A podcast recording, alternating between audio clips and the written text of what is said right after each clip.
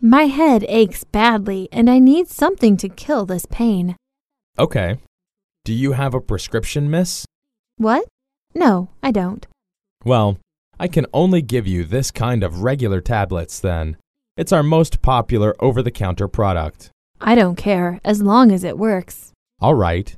Do you want me to wrap it up for you? That's not necessary. Just tell me how I should take them. Sure. Two tablets, four times a day.